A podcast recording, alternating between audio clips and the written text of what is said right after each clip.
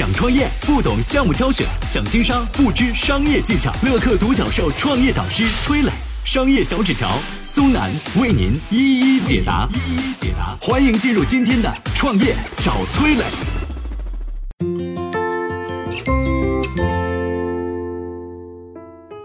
你知道方便面是怎么发明出来的吗？方便面之父有着怎样的传奇一生？他是如何想到这个点子，并把公司做成一家市值超过五百五十亿人民币的大生意呢？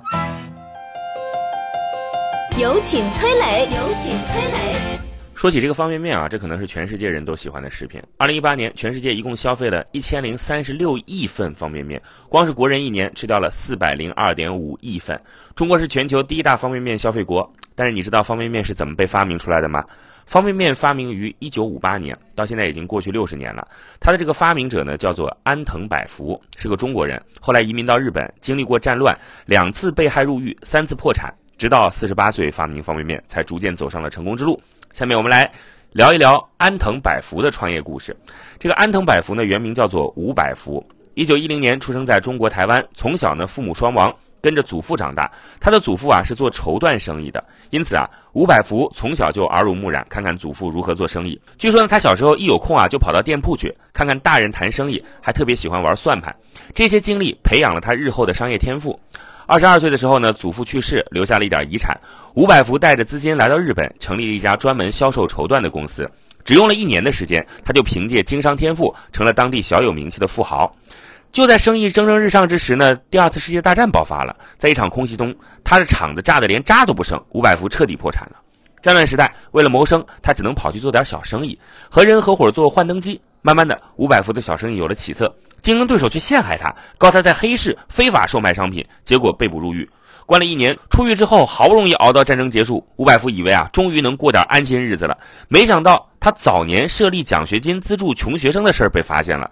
当年他看到很多在日本的中国人没有书读，出于同胞之情设立了奖学金，帮助他们读书，但这种行为却被人诬陷是偷税漏税。于是呢，吴百福再次被捕入狱，坐了两年牢。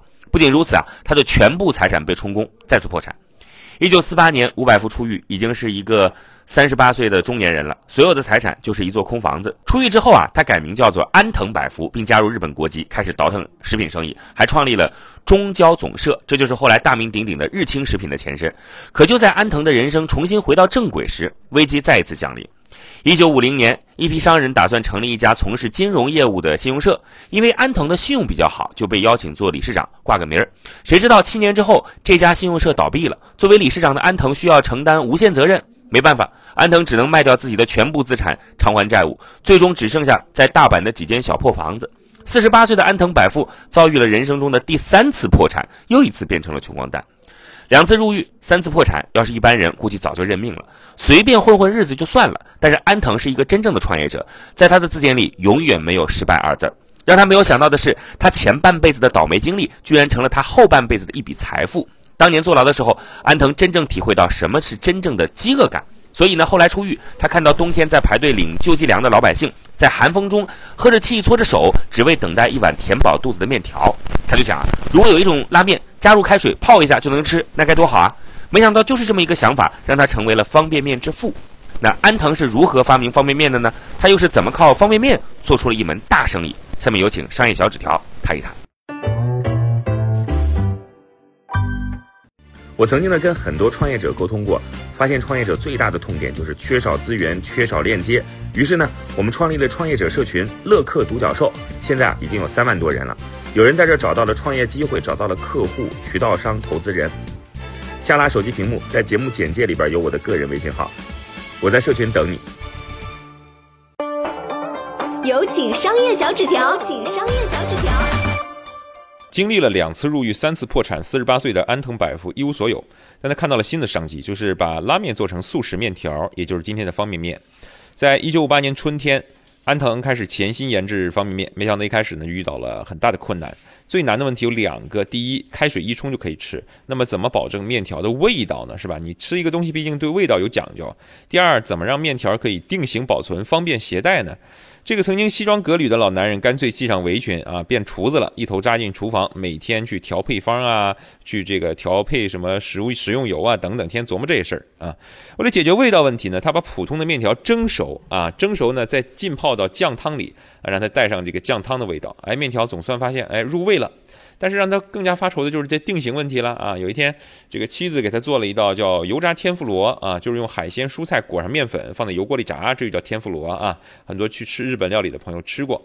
那么下过油锅的这个天妇罗就像海绵一样啊，里面的水分呢，油炸过程当中会被这个排除掉一些，对吧？一炸就容易变干，对不对？至少表层啊是这样的啊。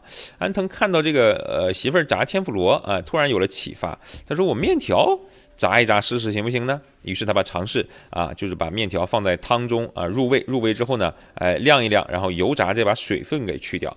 没想到，哎这一炸呢，同时解决了保存和烹调的问题。一九五八年八月二十五号，安藤对外宣布说：“我发明了方便面啊，第一款叫鸡汤口味方便面，哎，这就是世界上第一代方便面了。”随后呢，他又把之前的中交总社改了个名字，叫日清食品啊。现在听到日清食品这个名字，呃，这个大家都对上号了啊。这日清呢，当时是专门经营方便面，然后再打出广告语，叫倒上开水之后两分钟就可食用的拉面。于是这个叫做方便面的东西很快在日本风靡起来。日清靠着方便面，仅用了一年时间，就把他自己的小作坊啊升级成了二点四万平米的大厂房。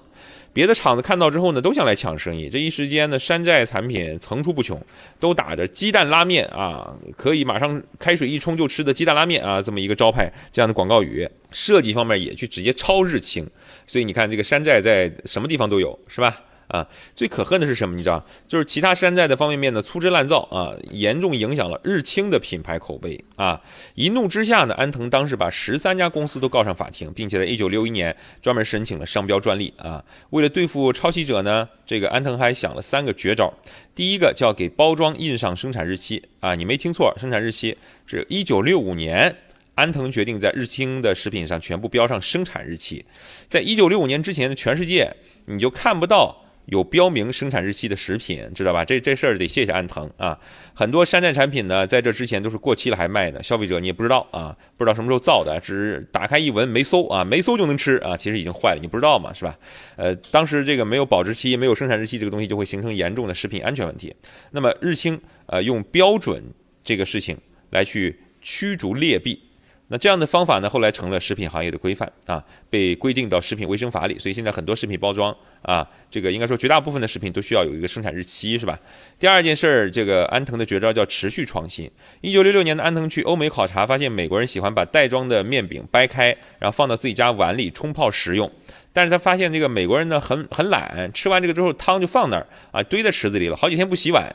哎，他觉得，哎，第一个美国人挺不讲究的。第二个，如果他这么懒，我去教育他们变勤劳，吃完就刷碗，这太难了，怎么办呢？那就让他们懒更懒啊？怎么个意思？安藤研究呢，在一九七一年，他推出了杯面啊，就是碗带碗的方便面。第一批杯面做了两万份，仅仅四个小时就卖光了，哇！这比现在的这个网红带货还要厉害啊！这个杯面成了日清的爆款产品，巩固了日清方便面的霸主地位。